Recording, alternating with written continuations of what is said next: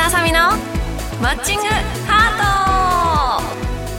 ト皆さんこんにちは。石田あさみです。この番組は日頃のハッピーをお届けする番組となっています。はい。ずいぶん寒くなりましたね。なんとこの収録している次の週には雪が降るっていう予報があったのでちょっと心構えというか こんなもう寒いのにさらに雪が降るんかいみたいな感じでちょっとビビってるんですけど皆さんね風邪とかひかないように。私はねこの冬なんとね久しぶりにインフルエンザにかかって死んでましたので 皆さんもねあのコロナだけじゃなくてインフルエンザとか風邪とか気をつけていただけたらなと思います。はいでは今日も進めていきましょうか。はい番組では皆様からのメッセージを募集しています。メールの宛先はサイトの右上にあるメッセージボタンから送ってください、えー、もしくはですねツイッターとかのリプでもあの書いてくださればそちらからメッセージとしてね読ませていただきますのでよろしくお願いします。皆様からのお便りぜひお待ちしています。それでは石田あさみのマッチングハート今日も最後までお付き合いください。この番組はラジオクロニクルの提供でお送りいたします。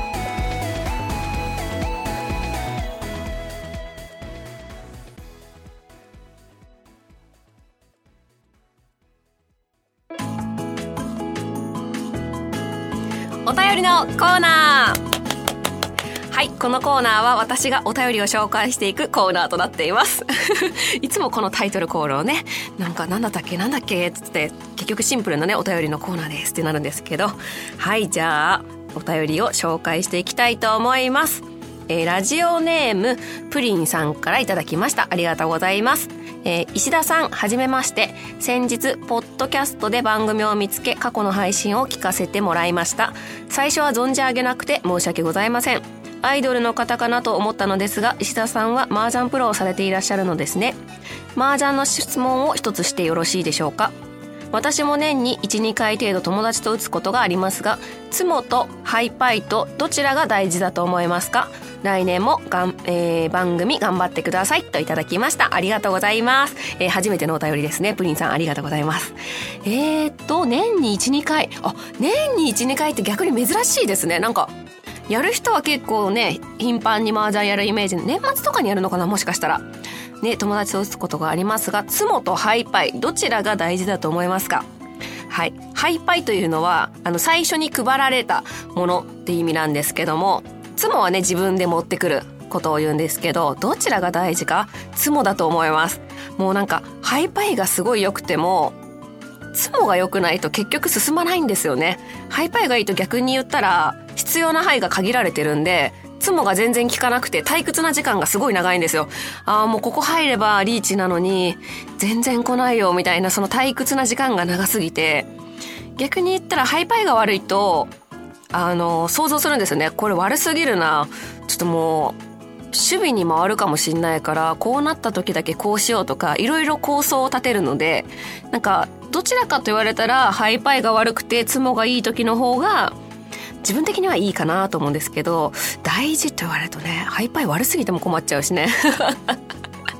まあでも、ツモがいい方が、やっぱり麻雀においてはいいと思います。最後もね、結局積もれたらね、もうそこで点数になるので、相撲じゃないかなと私は思います。えー、これからもね、麻雀ぜひもうちょっといっぱい打ってどこかでお会いできたらなと思いますのでよろしくお願いします。はい。続きまして、ラジオネーム、響きアットピーさん、お便りいただきました。ありがとうございます。えー、朝ちちゃん、おそばせ遅ればせながらか。ごめんなさい。明けましておめでとうございます。えー、天末のプロナンバーワン決定戦、本当に惜しかったですね。今年は対岸成就、ねえー、祈ってます。朝チビいいパス当たったので、今年は会いに行くのがまず目標です。笑い。今年も楽しんでいきましょう。と、お便りいただきました。ありがとうございます。そうですね、年末、昨年末ですね。あの、最後の対局ということで生放送えー、マージャンファイトクラブのプロナンバーワー決定戦というのに出場したんですけども、あの、私シードとかがないので、予選の一発目からの対局になって、あの、全部綺麗に勝ち上がってたんですね。なんと、なんととか言って。で、二日目まで勝ち上がって、最後も決勝までなんか残って、本当はその日に名古屋に帰る予定だったので、あの子供もスタジオに連れて、もう大荷物を持って、あのスタジオに行ったんですけど、どんどんどんどん勝ち上がって、もう夕方過ぎちゃってて、子供が、ママまだ？みたいな。新幹線の時間なくなっちゃうんじゃない？とか言いながら、あの子供は待ってたんですけど、決勝戦でね、こう、最後のオーラスまでトップ目だったので、ちょっと上がりやめがあるルールということで最後オーラスにあの伊達プロがねあの積もってもう逆転だったのでそこで終了になってしまったんですけどかなり悔しかったですね。でもあのその対局を見てたくさんの方がコメントくれたりあのゲストの時に会いに来てくれて年末ずっと画面越しにあのお祈りしてたんだよみたいな感じで言ってくれてすごく嬉しかったのであの今年はねそういう瞬間をもっともっと届けられるように頑張りたいなと思います。あとね E パス当たったよって方結構コメントいただいたのでなんか特別なゲームをやるときにカードが必要なんですけどもそれが普通はねなんかシンプルなものなのが今回はなんか当選すると好きなプロの写真の E パスが当たるんですよね。で、私の E パスが当たったよって人が結構いたので、あの、当たった人をみんなにサインしに行きたいなっていうのをちょっと思ってますがね、なかなかね、遠方の方は難しいと思うので、お会いできた際にはサインをしますのでよろしくお願いします。はい、続きまして、ラジオネーム若さんから頂きました。ありがとうございます。朝ちびさん、こんにちは。収録の時はまだかもしれないですが、もうすぐ朝ちびさんの誕生日ですね。次の収録の時は過ぎてると思うので、一足先にお誕生日おめでとうございます。また当日にもツイートしますね。その誕生日にちなんでなんですが、朝ちびさんにとって誕生日の一番の思い出とかあれば聞きたいです。まだまだ寒い日が続くと思うので、体調に気をつけて頑張ってくださいといただきました。ありがとうございます。そうですね、なんとあの2月2日が誕生日なので、もう何歳になるかはちょっと覚えて、覚えてないとか言って自己都合なんですけど、まああんま覚えてないんですけど、そうですね。あ、これの時はもう誕生日か。そうですよね。なので誕生日になってて、誕生日の、え思い出？え一番の思い出か。あのね、一番の思い出って言ったら変なんですけど、あの、温泉の DVD っていうのを発売したことがあるんですよ。プロになって、あの、熱海と伊豆だったかな？の温泉旅行、麻雀プロが行く温泉旅行みたいな、で、そこで麻雀もする、旅館で麻雀もするっていう DVD があって、私は確か熱海編に出たのかな？あの、小さんと、泉さんと、当時、なおちゃんかな？と一緒に出た時に、ちょうど2月だったんですよね。2月の頭で、なおちゃんも1日違いの誕生日で、あの、二人とも誕生日ってことは忘れてたんですけど、あの、旅館で急に収録終わりましたと思ったら、あの、部屋が暗くなってなんか誕生日の歌が流れてきてケーキが出てきて でサプライズでその収録の時にお誕生日おめでとうっていうのをやっていただいてで後日見たら DVD にその瞬間も一応なんか収録されてて誕生日のなんかサプライズ瞬間っていうのもその DVD に残っててわすごいと思ってなんか感動的というかこれが物として残ったっていう感覚もあって、あの、多分未だにね、DVD にサインくださいって方も来たりするので、ちょっと探してもらえたらあると思うんですけど、かなり懐かしい、本当プロになった最初の年とかなんで10年前ぐらい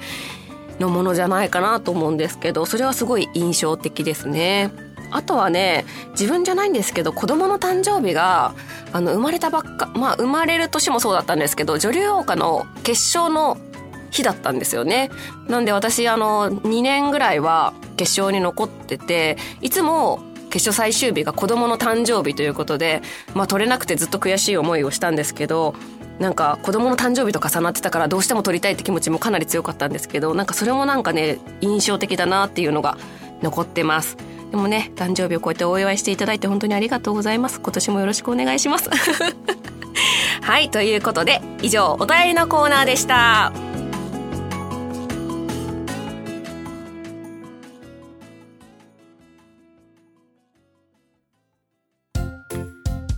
月の朝チビランキングイエ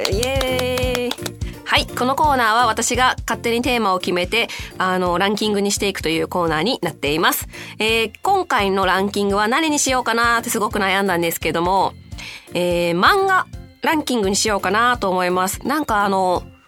私ってあんまりゲームとかアニメとか、好きじゃないって言ったら変なんですけどあんまり見ることなくて家にもあんまり漫画とか置いてないんですけどその中でも家にある漫画であの 漫画でてか唯一多分それぐらいしかないんだけどそれについて話していきたいと思います。はい、えー、漫画ランキング、えー、第3位ですね、えー、僕らがいたという漫画ですね。これはなんかなんかわかんないけど多分名古屋にいる時まだ学生だったいや大学生ぐらいかわかんないんですけどの時に最初の方を買って唯一多分まあまだもう一つあるんですけど全巻家に揃っててしかもその全巻を名古屋からこっちに引っ越す時も持ってきたので今こっちに住んでる家にもなんて飾ってあるっていうかある漫画なんですけどなんていう漫画っていうかこれ多分映画にもなってるんですよね。なんか主人公の七海っていう女の子と矢野っていう男の子のなんか運命に翻弄されて引きか引き裂かれてだけどもう壮絶な人生みたいな。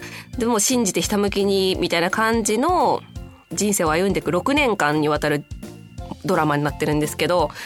なんか当時はその漫画が発売されて次が発売されるまでが一回すごい長かったんですよ。なんかどっかの間まではスムーズにいってそのすごい大事なところで続きがずっと出なくてえこれいつになったら続き出るんだろうみたいな話題にもなっててでもいざ出た時にはもうすぐ買いに行ってもう読んでなんか号泣した記憶があると思うんですけどでその後に映画になって映画になった時の主人公が確か吉高由里子さんが演じたと思うんですけど吉高由里子さんもすごい好きで私自身が。だからもうこれは見なきゃと思ってあのハマった当時ハマった漫画ですね。で今はなんかビジュアルとかもすごい好きなんで家に飾ってあるんですけど、うん、なんかすごい青春なんだけどなんかうんなんかわかんないわかんないとか言って。まあ読む機会がありましたらね皆さんぜひ読んでみてください。続いて第2位ですね。これも知ってる人多分少ないと思うんだよな。覆面系ノイズっていうと合ってるよねこれ題名。と か多分合ってると思うんだけどあのこれは歌？歌っていうかね音楽と青春のなんかアニメなんですけどなんかね聞く人の心を引きつける歌声を持ってるニノちゃんっていう女の子とまあなんていうの幼なじみのももちゃんももちゃんって男の子なんですけどももちゃんとで作曲とかあの歌を作るのが得意なゆずっていう3人の三角関係と青春のなんていうんだろう頑張るあれがあってなんかねちょいちょい面白いシーンが入ってくるんですよ。なんかコメディみたいなのが入ってきたりかと思いきやすごい真剣なシーンになってそのニノちゃんがすごい可愛くて天然なのに曲のこと音楽のことになるともう目つきが変わってなんか言うんですけどなんかねこれは多分プロになってから読んでて結構ね随所で出てくるコメントがすごい自分の胸に響いてなんかねやめたいと思ったことは何度もあるの？みたいな感じででも行けるとこまで行ってからやめるのは？みたいな感じでとこから始まってなんかね結構言葉がねすごいいいなと思ってまあ、あとはもう這い上がるだけだわっていうシーンの、あれを写真撮って、あのね、待ち受けにしてたとこもあって、そういう時も。なんかもう、どん底まで行くんだけど、もうどん底まで行ったらもうあと這い上がるだけだから、気にしなくていいの頑張るだけだわっていう、その頑張る、ひたむきな姿にすごいなんか勇気をもらったというか、だからなんかね、スポーツとか麻雀もそうだけど、そういうので頑張ってる人にはなんか、面白いし読んでもらったらなんか勇気が出てくる漫画じゃないかなと思います。はい。そして、えー、漫画のランキング第1位はですね、もう聞いてる人は大体わかると思うんですけども、はい、スラムダンクですね。映画もね、やってますよね。もうね、私はあの、バスケットボールやってたので、もう当時はスラムダンクを見て練習してました。なんかその、三井のシュートフォームとかを漫画で見て、それこそ、その、やったりとかしてて、もうね、すごいよ、すごいよとか言って、いろいろ名場面とかいろんなのあるんだけど、その中でも結構好きなのが、その、綾子さんが、りょうたの手に、あの、自信なく、自信なくなってるっていうわけじゃないかな。切り札として出した時に、りょうたの手に、りょうたが迷ってる時に、ナンバーワンガードっていうメッセージを送るんですよね。それでやる気が出るっていう瞬間もすごく好きだし、あとね、あの、メガネくん引退が伸びたなっていうコメントの瞬間もすごい好きで、あの、なんかそのコメントがね、すごいなんか心に響くんですよね。なんか、ああ、いいね、この瞬間みたいな感じであったのもあるし、もう三能戦でフラフラになりながら三井がね、スリーポイント決めて静かにしてくれみたいな感じで、その音をね、心にあれするっていう瞬間もすごい好きだしもう好きなのねもうめっちゃ出てくるんですよ。映画見るの怖かったもんね。やっぱね、でも見た人からもうなんか、良かったよっていうコメントをもらって、なんか、ああ、じゃあもう見ようかなって気持ちになったんですけど、いやね、しかも、新宿の多分地下が一時その映画の前に全部スラムダンクのあの映像が流れてて音楽と一緒に。で、あの声とか入ってなくて音楽にその映像が載せられて出てきてて、もうあそこ通るのすごい好きだったんですよね。なんかあの、もうそれだけで蘇ってくるというか、もうこんな世界が本当の現実にあったらいいのにって思うぐらいあの大好きな漫画です。これはもうみんな見たことあると思うんですけど、もう一回見てください。はい、そんな感じであの漫画3つ紹介したんですけど、まあ、あとは最近ね、たまに見るなっていうアニメが、あのね、パリピ孔明っていうアニメを見るんですけど、なんか最初、見る前は、えこれ楽しいの？みたいな感じで子供が見てて思ったんですけど見たらね意外とハマっちゃって意外と面白いんでこれ皆さんねちょっとパリピ孔明もチェックしてみてください。はい。そんな感じで、えー、今月の朝ちびランキングのコーナーでした。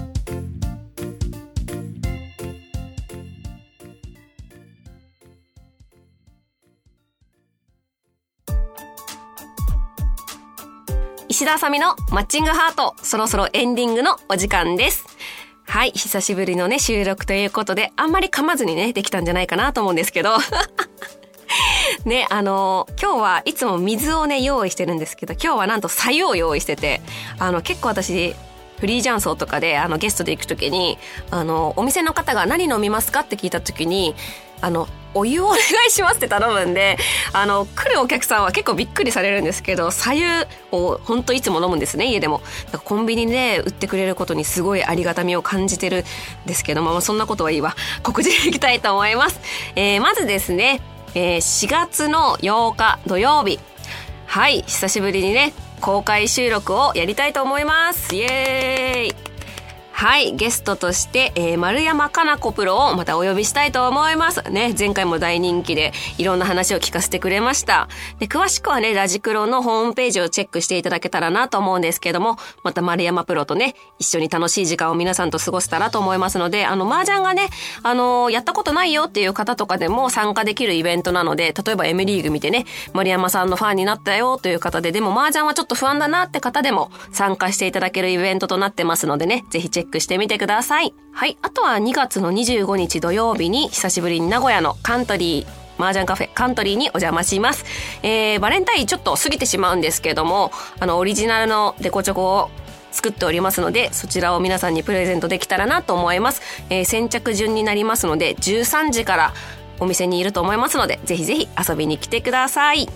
はい、告知はこんな感じでしょうかね。まあ、あの、ツイッターとかで随時、あの、発信してきますので、ツイッターチェックしていただけたらなと思います。よろしくお願いします。それでは、石田あさみのマッチングハート、今日はここまでです。えー、ここまでのお相手は、あのね、これいつも何かを考えるんだけど、あ、そういえば忘れてたと思って。アドリブを完全に忘れていた石田あさみがお送りしました。また次回お会いしましょう。バイバーイ。この番組はラジオクロニクルの提供でお送りいたしました。はい、OK です。そうだ、忘れてた、これ。完全に。バッチリです。危ない危ない。